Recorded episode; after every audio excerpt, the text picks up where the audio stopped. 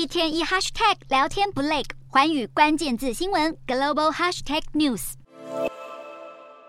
夏威夷毛伊岛爆发犹如末日般的野火，至今罹难人数依然持续攀升。重灾区拉海纳镇超过两千七百栋建筑物毁损，损失估计高达五十六亿美元。过往的观光胜地，如今有如礁岛，这是美国百年来最严重的野火灾难。虽说因为电力回复，通报失踪人数从超过两千人大幅下降至一千三百人，但夏威夷州长十五号表示，当地救难人员至今每天仍会寻获十多具遗体。人们恐怕需要准备好承受更多噩耗。除了警消人员不眠不休忙着救灾，也有许多公众人物自愿出钱出力，其中包括前美国总统奥巴马以及脱口秀天后欧普拉都出马协助赈灾。欧普拉表示，目前的当务之急是确保毛伊岛难民们拥有沐浴用品、毛毯、折叠床、充气床垫等最基本的物质需求。尽管毛伊岛未来的重建之路恐怕仍相当漫长，但随着更多外界资源投入，灾民们有望重回被无情野火打乱的日常生活。